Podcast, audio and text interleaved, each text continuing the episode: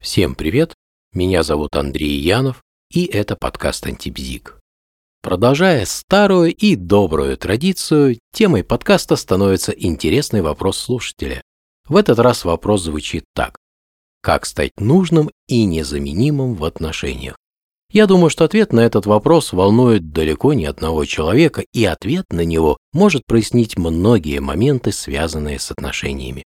Что же, давайте разбираться. Как я только прочитал этот вопрос, у меня в голове сразу же возник встречный вопрос. Зачем? Зачем человек хочет быть нужным и незаменимым? Но давайте по порядку. Вот что значит быть нужным? Это как? Быть нужным как диван или может быть как салфетка или носовой платок? Кто-то скажет сейчас, какие некрасивые сравнения, но подождите, не спешите с выводами. А для чего надо вообще быть нужным? Тут можно много всего сказать, но, очевидно, в итоге длинного рассуждения конечный ответ будет приблизительно такой. Для того, чтобы другой человек захотел быть рядом. Хорошо.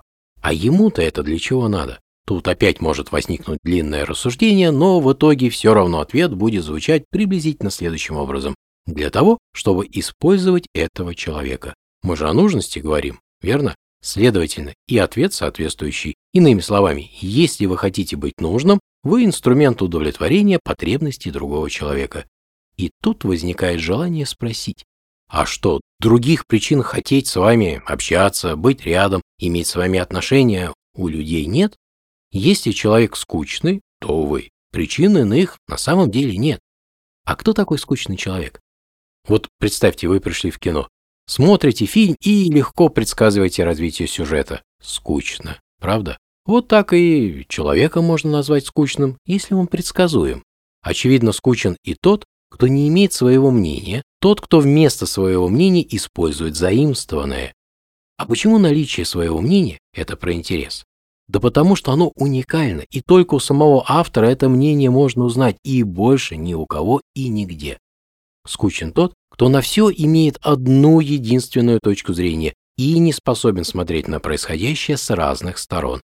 Скучен тот, кто не желает искать неизвестное и непонятное в окружающем мире и не исследует это самое непонятное и неизвестное, когда оно попадает в его поле зрения. Отсюда, кстати, и отсутствие собственного мнения. Я думаю, в свете сказанного вполне понятно, что надо делать, чтобы быть интересным, но вернемся к прежней мысли. А если все же иные причины есть? Например, любовь, дружба, интерес. Тогда получается, необходимости быть нужным нет. Тогда и так есть, для чего вступать с человеком в отношения. Нужно ли желать быть нужным или быть интересным, решать, конечно, вам. Кстати, а что значит быть незаменимым? Если некого человека невозможно заменить, значит от него есть зависимость. Вы хотите быть в отношениях с зависимым человеком? Если ответ «да», то спрошу вас зачем? Не для того ли, чтобы зависимый никуда от вас не делся? Стало быть, тот, кто желает быть зависимым в отношениях, боится остаться один. А это, в свою очередь, означает, что он не самодостаточный человек. А если так, то отношения будут всегда нагружены взаимными претензиями. Ведь когда отношения складываются между несамодостаточными людьми, а сложно представить, что в отношениях только один несамодостаточный, это ведь контрактные отношения. Ты мне, я тебе. Ведь не самодостаточный человек хочет, чтобы для него другой сделал то, чего он сам не может для себя сделать. А если услуга оказана некачественно, в силу вступают санкции или ищется иной поставщик услуг. Отсюда и нагруженность отношения конфликтами. Вот и вопрос.